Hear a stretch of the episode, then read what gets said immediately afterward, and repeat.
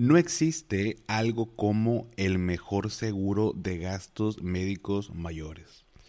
Si alguna vez te has preguntado o has querido contratar uno, una de las primeras preguntas que salta por ahí es, oye, ¿cuál es el mejor seguro de gastos médicos?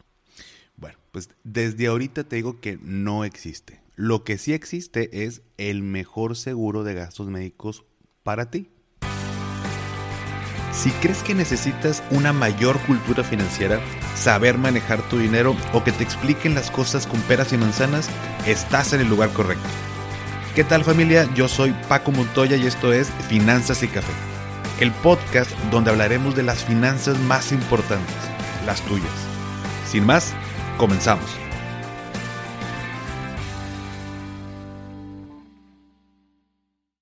Hola a todos y bienvenidos de nuevo a Finanzas y Café. Espero que estés teniendo un excelente inicio de semana.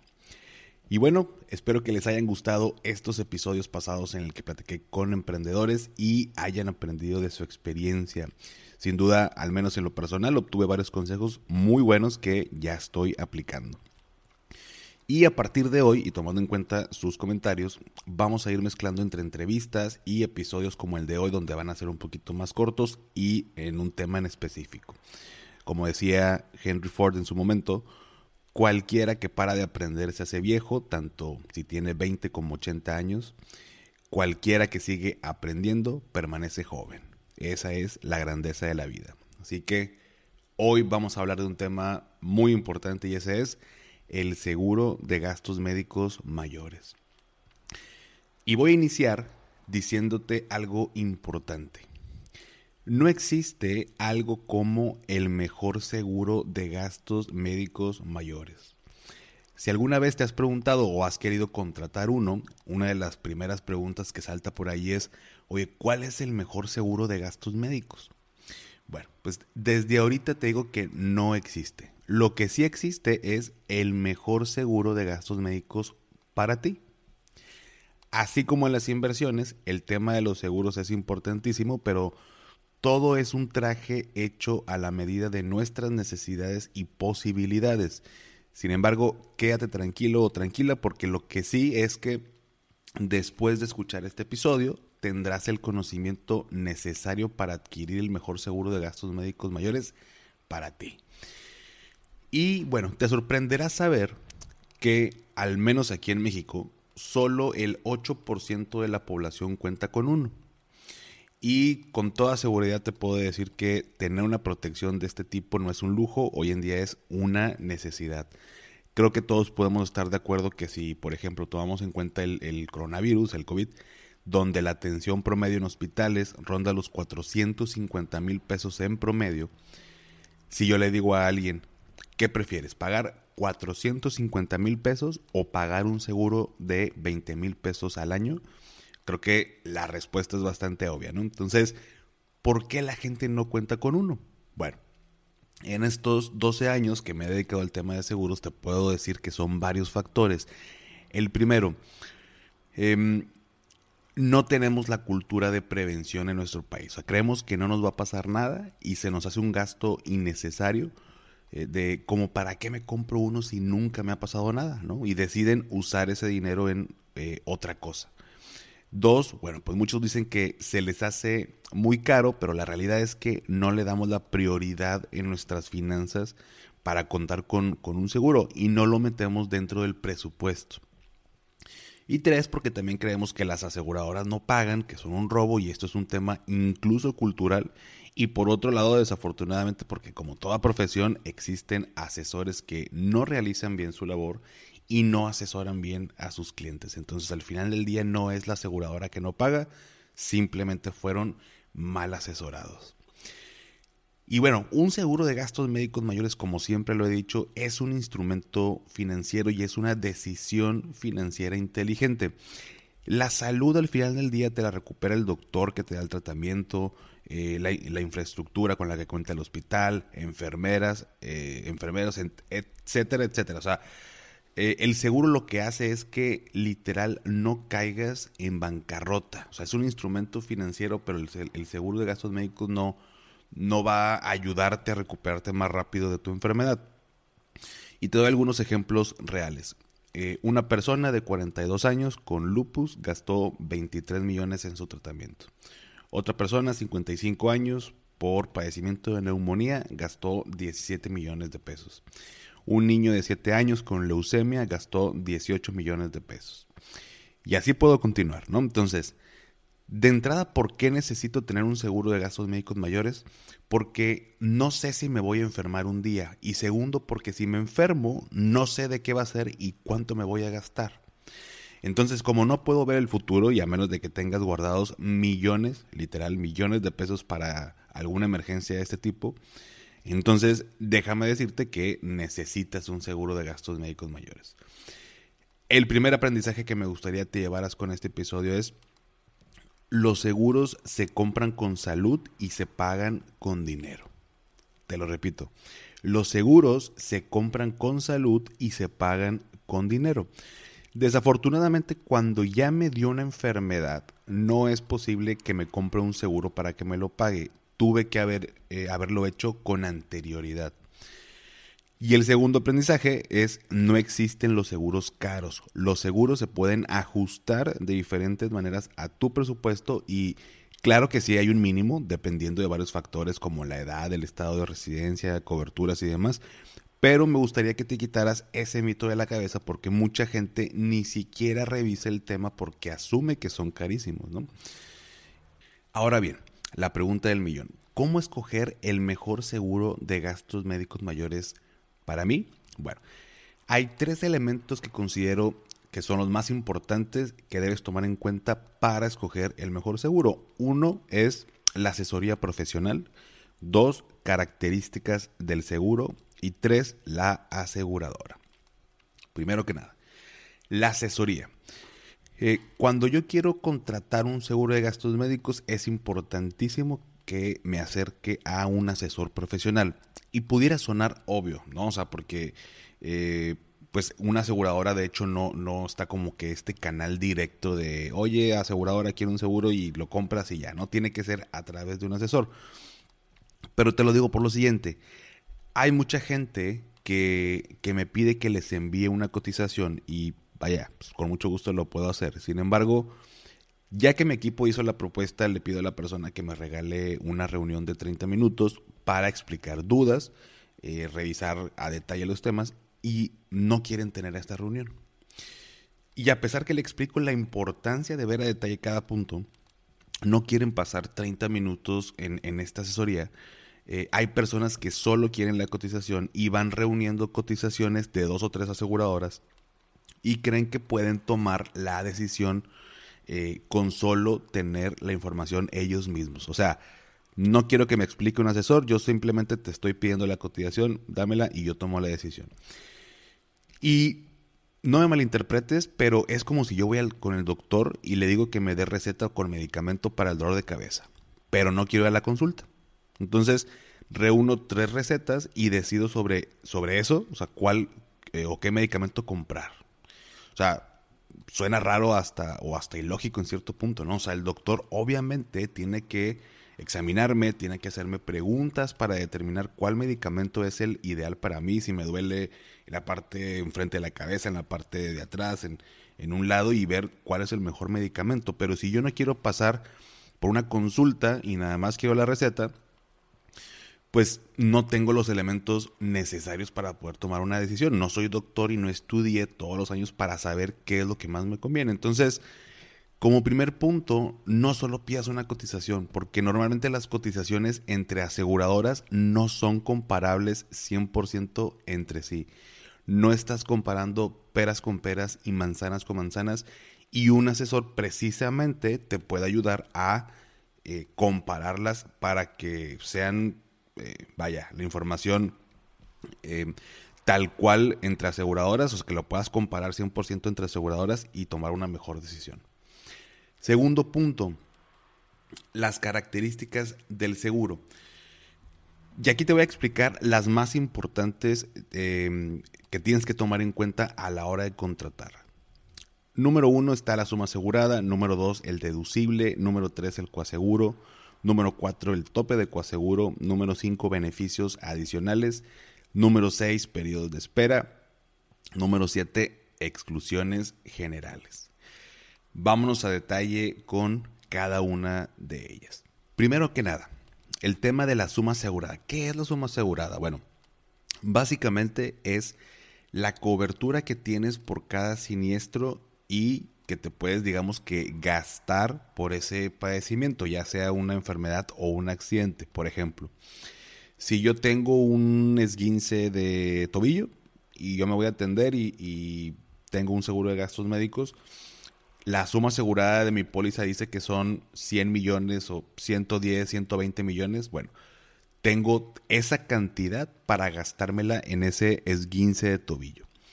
Oye, que me dio diabetes. Bueno, tienes ciento y tantos millones de pesos para gastarte en la diabetes. Entonces, la suma asegurada en un seguro de gastos médicos mayores es la cantidad de dinero que tengo disponible para eh, atenderme este, esta enfermedad o accidente. Y hoy en día las aseguradoras tienen sumas aseguradas arriba de los 100 millones sinceramente no ha, no ha habido una enfermedad que haya llegado a, los 100 millones, entonces para que te quedes tranquilo. Y como, como consejo, hay veces que, las personas creen que si contratan un seguro con una suma asegurada de, por ejemplo, 50 millones, o sea, oye, déjame le bajo 50 millones a mi póliza para que me baje la mitad de precio, no va a pasar. Si tú le bajas de 100 millones a 50 millones en tu póliza, tal vez te baje unos 100 pesos al año. O sea, es algo ridículo. Por lo que te sugiero que tu póliza la contrates con, el con la máxima suma asegurada que tengas en esta aseguradora.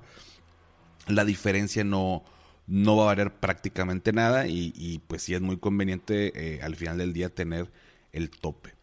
Eso por un lado con la suma asegurada. Punto número dos, el deducible. Bueno, el deducible y el punto número tres, que es el coaseguro, están muy relacionados y te los voy a explicar en base a un ejemplo. Em, imagínate que tengo un siniestro de 100 mil pesos, llamémosle como queramos, ¿no? Pero me gasté 100 mil pesos entre hospital, entre medicamentos, entre honorarios de doctores, eh, todo lo relacionado con, con este padecimiento, ¿no? Con este siniestro. Y fueron 100 mil pesos. Ahora, imagínate que en mi póliza tengo un deducible de 20 mil pesos con un coaseguro del 10%. Entonces, de entrada, el deducible es un monto de dinero específico, que son los 20 mil, y el coaseguro es un porcentaje, que es el 10%. Ambos conceptos son, pueden ser modificables y de entrada te digo lo siguiente, el deducible, a mayor cantidad de deducible, o sea, entre más alto sea el deducible, más barata me sale mi póliza. A menor sea el deducible, más alto me sale el, costo de mi póliza. Y el coaseguro igual. Si yo aumento este porcentaje, me va a salir ligeramente más barata la, póliza. Entre menor sea el coaseguro, también sale un poquito más alta la, la cobertura. Entonces, eh, eso eh, para que lo tengas, tengas en cuenta. Volviendo al ejemplo, es un siniestro de 100 mil pesos, tengo una póliza con un deducible de 20 mil y un coaseguro del 10%. Va. ¿Qué va a pasar? Bueno, yo como asegurado, como, como cliente de esta, de esta aseguradora, tengo mi póliza y lo que yo voy a pagar son los primeros 20 mil pesos de este padecimiento. Es decir, el deducible lo tengo que pagar yo, 20 mil pesos. Entonces, de los 100 mil pesos que, es el total del siniestro, le resto el deducible que ya pagué, que son los 20, me quedan 80 eh, mil pesos. Sobre esos 80 mil pesos aplico el coaseguro. Y como el coaseguro es del 10%, el 10% de 80 mil son 8 mil pesos. Y yo voy a terminar pagando mi deducible más mi coaseguro. Es decir, 20 mil más los 8 mil pesos que salieron de coaseguro. Así sea un, siniestro de 100 mil, un siniestro de 200 mil, de 2 millones, 20 millones, 30 millones, lo que tú me digas es cómo va a operar el deducible coaseguro. Y el deducible contratado, o sea, los 20 mil, se queda fijo, ¿no? O sea, yo lo puedo modificar, sin embargo, yo contrato una póliza con un deducible, pues ya fijo. Ahora, oye, ¿qué pasa si, por ejemplo, no fueron 100 mil pesos, imagínate que fueron 10 millones de pesos, pues el deducible lo puedo pagar, ¿no? O sea, 20 mil pesos no me dejan la bancarrota o inclusive lo puedo, lo puedo pedir prestado, pero Oye, el 10% de 9.980.000 son 998 eh, mil pesos. O sea, es como si no hubiera tenido seguro, ¿no? O sea, eso o nada hubiera sido lo mismo, o sea, porque pues, el, 10% de coaseguros pues, es variable dependiendo el, el, monto de la cuenta. Dices, oye, no manches, pues de 10 millones, pues no, o sea, 900 mil no, no, no, no puedo pagarlo, ¿no? Bueno, el cuarto punto, que es el tope de coaseguro, es un beneficio que traen las pólizas, donde hasta cierta cantidad va a ser tu límite de pago de coaseguro. Te lo pongo con ejemplo. Eh, pago mi deducible, 20 mil pesos. Hoy el coaseguro de los 9 millones y fracción son 900 mil pesos. Ah, perfecto. No vas a pagar 900 mil pesos porque el tope de coaseguro son 70 mil pesos. Entonces, yo voy a terminar pagando solo el deducible de 20 más el tope de coaseguro de 70, es decir, 90 mil pesos.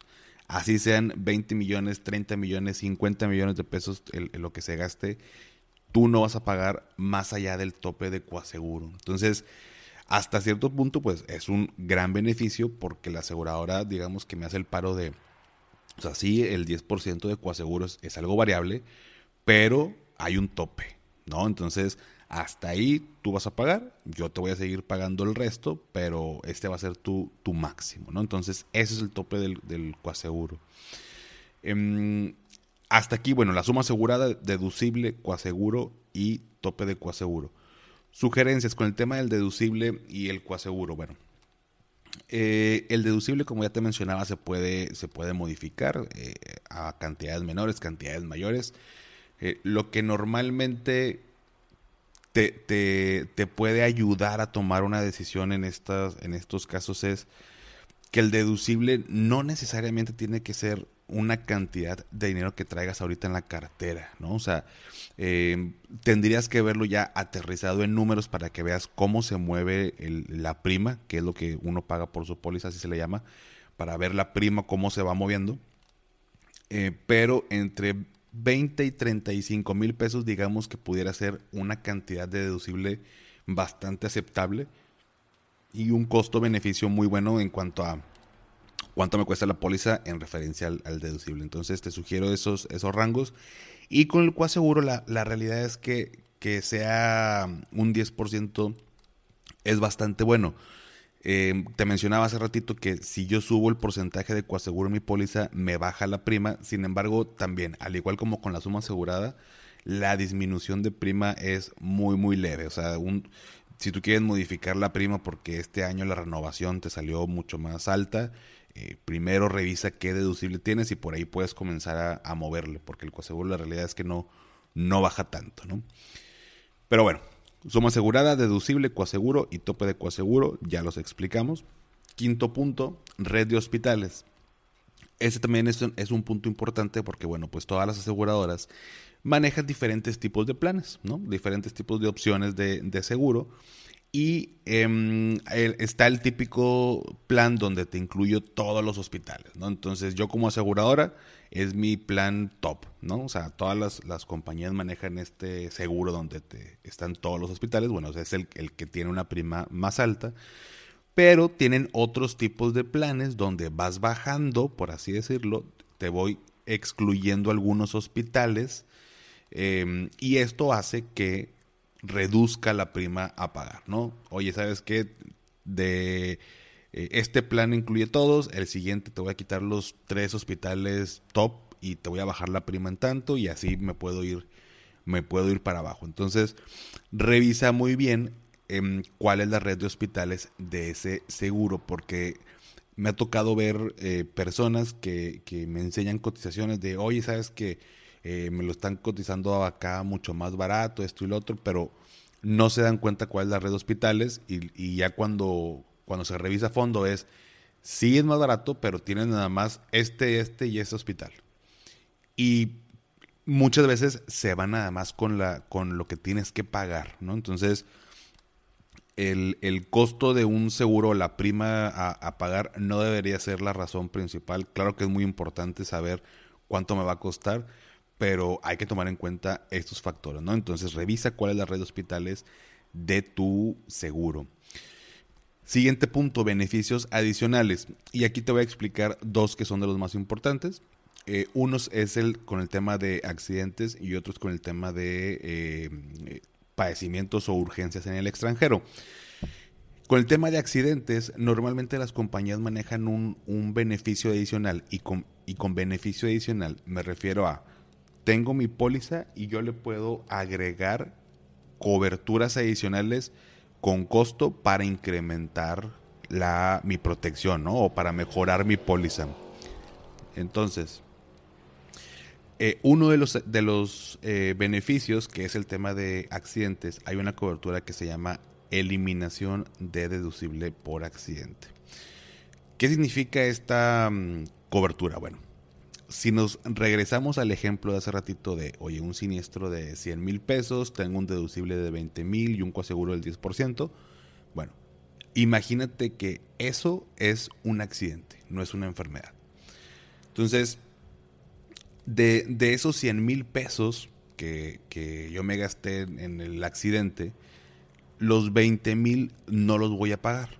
¿Por qué? Porque como fue un accidente, se elimina el deducible. Solamente voy a pagar el coaseguro.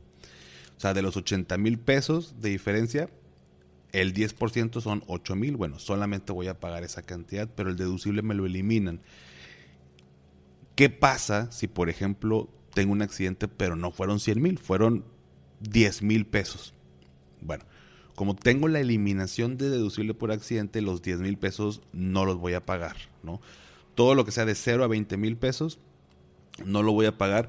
Siempre y cuando hay nada más algunas aseguradoras ponen unos, unos eh, mínimos, que por ejemplo, si el accidente al, menos tiene que costar 2 mil o 3 mil pesos, y si rebasa esta cantidad, ya, se elimina el, el, deducible, ¿no? Entonces, oye, fueron 5 mil pesos, pues no pago nada. Oye, fueron 10 mil pesos el accidente, no pagas nada. Fueron 15, no pagas nada. Hasta 20, tú no vas a pagar nada. O sea, bajo este mismo ejemplo, ¿no? Si mi deducible, perdón, es de 30 mil, bueno, pues digamos que tengo hasta 30 mil pesos para no, no pagar nada en accidentes, solamente lo que rebase esta, esta cantidad. Entonces, toma en cuenta cuando estés eh, adquiriendo uno que esta cobertura, la realidad es que no es para nada cara y eh, si te hace el paro en, el tema de accidentes, ¿no? Porque pues, si nos vamos a las probabilidades, bueno, de que te dé una enfermedad o un accidentito, aunque sea más leve, pues estamos más, o es más probable que nos, que nos pase un accidente. Entonces, em, puedes aprovechar tener esta, esta cobertura, ¿no? Y segundo, está la del extranjero. Está esta cobertura de emergencias en el extranjero. Obviamente si, si sales mucho, ¿no? O sea, me ha tocado ver gente que no tiene ni siquiera una visa para ir a Estados Unidos, pero tiene esta cobertura y no se dan cuenta que la tienen, ¿no? También no, no es muy cara, pero si no sales mucho fuera eh, del, país, o sea, no sales del país, eh, prácticamente nada, digo, ahorita estamos este, pues encerrados, ¿no? Pero si normalmente no salías, pues tal vez no valga la pena, o valga la pena que si vas a hacerlo, pues eh, una, la agregues a tu póliza o bien contratas un seguro exactamente por los días que vas a, que vas a irte al extranjero. ¿no? Entonces, toma en cuenta que eh, esta cobertura sí son muy buenas, eh, siempre y cuando tenga, tenga estas salidas, ¿no? Entonces, y también toma en cuenta que son para emergencias, no es, no es convertir mi póliza a una póliza internacional. Para eso hay pólizas internacionales, que son, esas sí son más alto su costo, pero, pero bueno, son internacionales y te puedes atender prácticamente en cualquier parte del mundo. Estas coberturas adicionales son simplemente para eh, emergencias. Habrá algunas aseguradoras que, que tengan eh, también coberturas eh, en el extranjero para, para que te puedan cubrir enfermedades, pero al final, si tú quieres que te cubra en cualquier parte del mundo y demás, eso ya tiene que ver con una póliza internacional.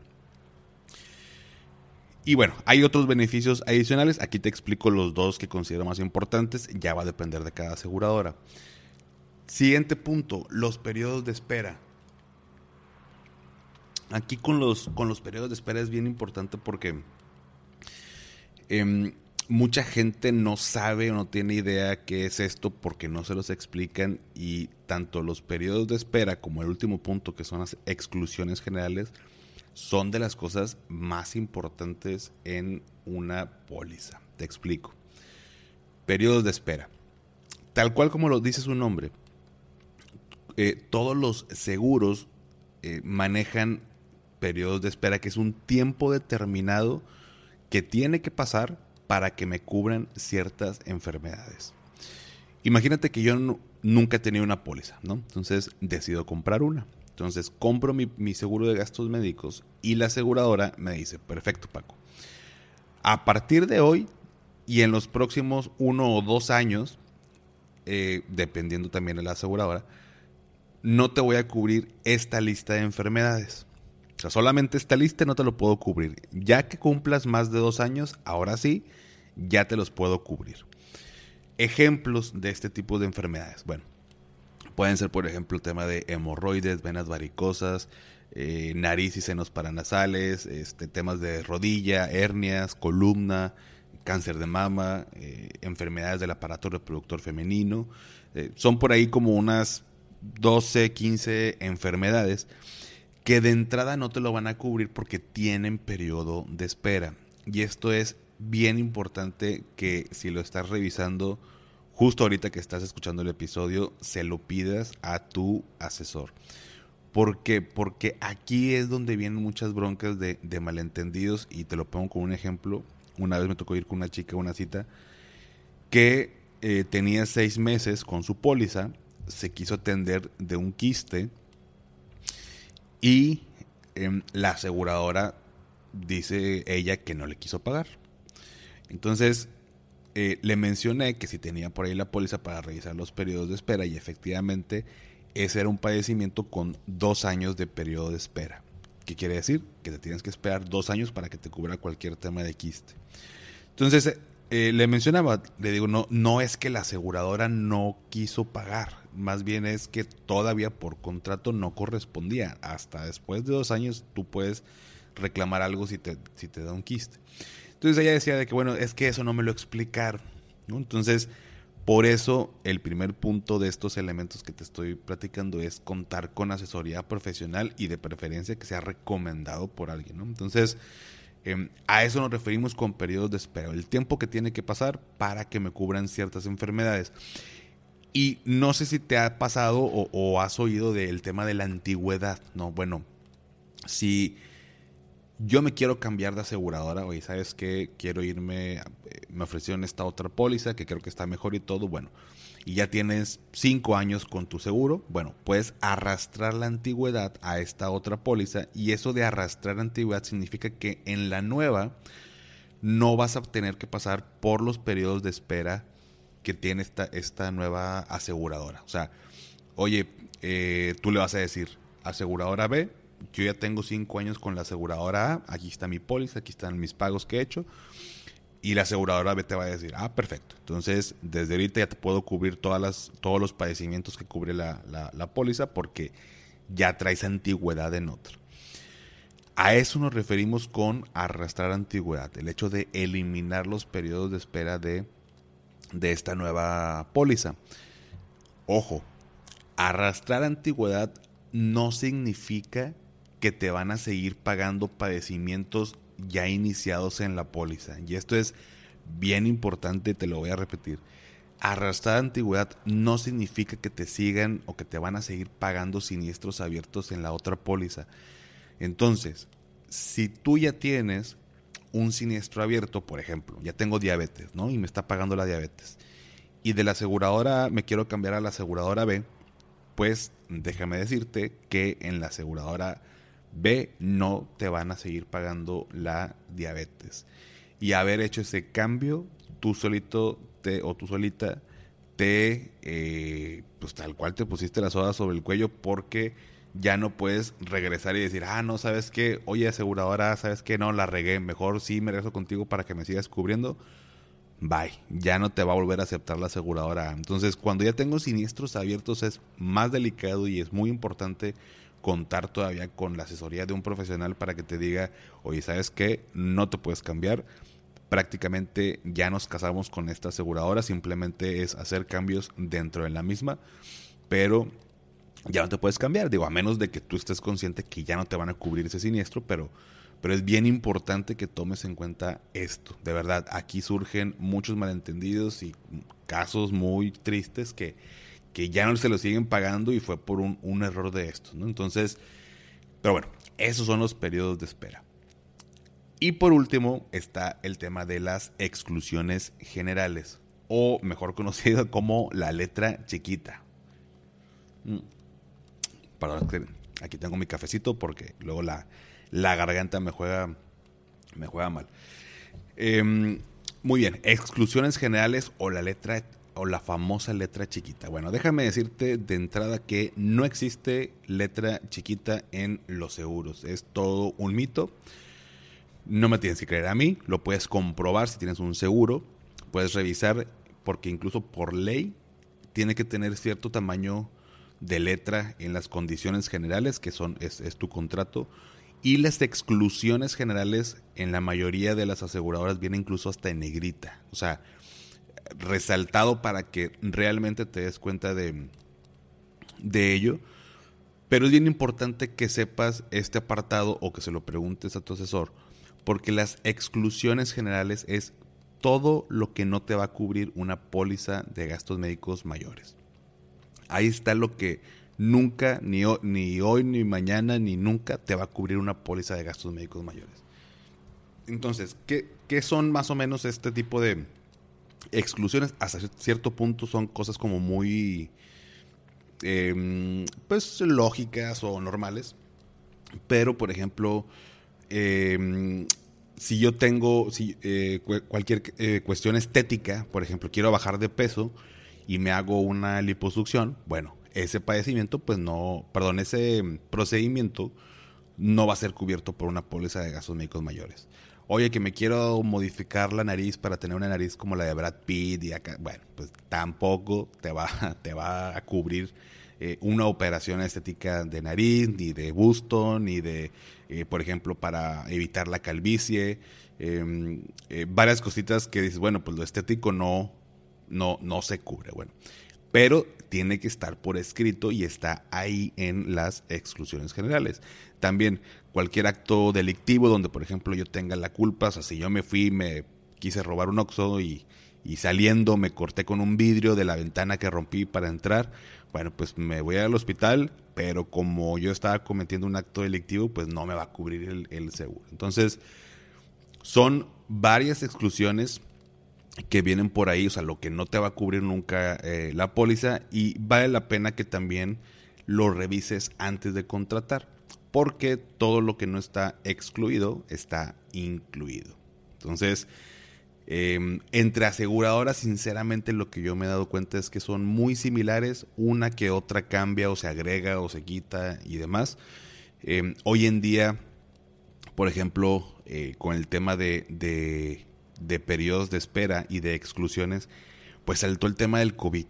De que, oye, mi póliza cubre el COVID, ¿no? Digo, pues como todo era, era nuevo para todo el mundo y, tal cual para todo el mundo, pues mucha gente empezó a tener dudas. Yo me acuerdo en marzo del año pasado, eh, algunas aseguradoras tenían dentro de, sus exclusiones el tema de pandemias. Pandemias y epidemias y no sé qué más. Entonces, y otras tantas aseguradoras no. Entonces, esas, esas que no, em, ya cubrían, en dado caso, el tema del COVID. Y las que lo estaban excluyendo, pues los clientes se pusieron muy nerviosos y, empezaron a, pues no a reclamar, pero sí como a, eh, entre que unos cambiándose de aseguradora, otros eh, diciendo que, oye, pues qué va a pasar y demás. Y gracias a Dios se pusieron como de acuerdo y, y las aseguradoras en general todas decidieron cubrirlo, cubrirlo perdón, el, tema del coronavirus. Y hoy en día, digo, un año después, seguimos en cuarentena, seguimos con estas restricciones, pero las aseguradoras cubren el tema del COVID. Entonces, em, eso tiene que estar por escrito, incluso las aseguradoras, las que no lo cubrían, sacaron todo este comunicado por, por escrito, de manera, digamos así como excepcional. Pero, pero ahí se encuentra, ¿no? Ahí se encuentran en, las exclusiones generales todo ese tipo de, cosas. Entonces, para no hacerte el cuento más largo, son los puntos que hay que eh, tomar en cuenta. Los voy a repasar. Dentro de este segundo elemento que son las características del seguro está suma asegurada, deducible, coaseguro, tope de coaseguro, red de hospitales, beneficios adicionales, periodos de espera y exclusiones generales. Y por último, el tercer elemento que es la aseguradora. Pues bueno, finalmente es como, como estar conscientes de qué empresa es donde estoy contratando mi seguro, qué, qué, aseguradora es, eh, qué fortaleza financiera eh, tiene. Eh, aquí en México yo menciono que bueno, las, hay cuatro principales que son como las más grandes. Hay varias aseguradoras, pero, pero si yo fuera a contratar uno, definitivamente yo voltearía a ver a estas cuatro aseguradoras. ¿Cuáles son? Seguros Monterrey, Em, GNP, AXA y MedLife, ¿no? Son como eh, las cuatro más importantes, las que tienen mayor fortaleza financiera, las que ya tienen años en el mercado y que puedes eh, tener la tranquilidad que, son empresas eh, que tienen un respaldo y reservas financieras suficientes para cumplir con sus compromisos. Entonces, cada quien decide, definitivamente. Sin embargo, pues si nos queremos ir a la segura, pues yo sugiero estas compañías. ¿no? Entonces, resumiendo, bueno, estos tres elementos son los más importantes para decidir cuál es el mejor seguro para ti. Definitivamente, y bueno, como te mencioné al principio, es un traje hecho a la medida, por lo que es indispensable que cada uno revise su propia situación, sus necesidades, para que en conjunto con, con la asesoría de un profesional, pues un experto, puedas tomar la mejor decisión. ¿Sale? Y bien, si llegaste hasta aquí, primero que nada, bueno, pues muchas gracias, obviamente, por, por el apoyo, por compartirlo y, y demás. Y por ser un tema tan importante, voy a hacer lo siguiente.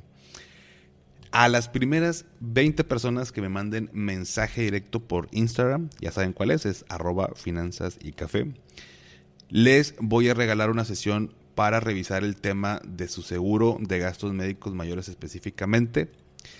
Así que si tienes dudas o estás en este proceso de decidir y estás perdido o estás perdida, podemos tener una sesión. Solo tienes que enviarme mensaje directo y solo a las primeras 20 personas. Y ya nos ponemos de acuerdo por ahí. Este, esta sesión, obviamente, pues no, sin ningún costo. Entonces, pues bien, hasta aquí el episodio de esta semana. Este tema da para hablar mucho más, así que si tienes dudas, con mucho gusto lo revisamos, pero para no hacer más extenso y que te quedes con la, con la carnita, con lo más importante, ¿no?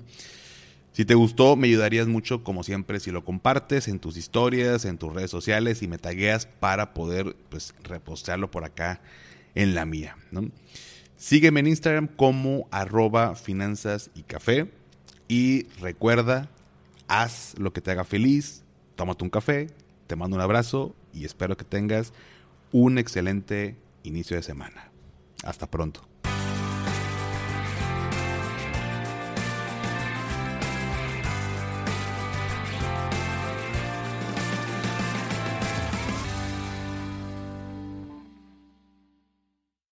¿Nunca te alcanza para lo que quieres? ¿Le tienes miedo al crédito, los seguros, las inversiones, al pues no te preocupes más, estás en el anuncio de 30 segundos correcto. Bienvenido a Maldita Pobreza. En este podcast te daremos hacks para entender tu seguro de gastos médicos, sobrevivir al hot sale o el buen fin, ahorrar e invertir en bienes raíces. Maldita Pobreza, producido por Sonoro. Busca Maldita Pobreza en cualquier plataforma de podcast. It is Ryan here and I have a question for you. What do you do when you win? Like are you a fist pumper? A woohooer, a hand clapper, a high fiver. I kind of like the high five, but if you want to hone in on those winning moves, check out Chumba Casino. At ChumbaCasino.com, choose from hundreds of social casino style games for your chance to redeem serious cash prizes. There are new game releases weekly, plus free daily bonuses. So don't wait. Start having the most fun ever at ChumbaCasino.com. No purchase necessary. BGW. Void were prohibited by law. See terms and conditions. 18 plus.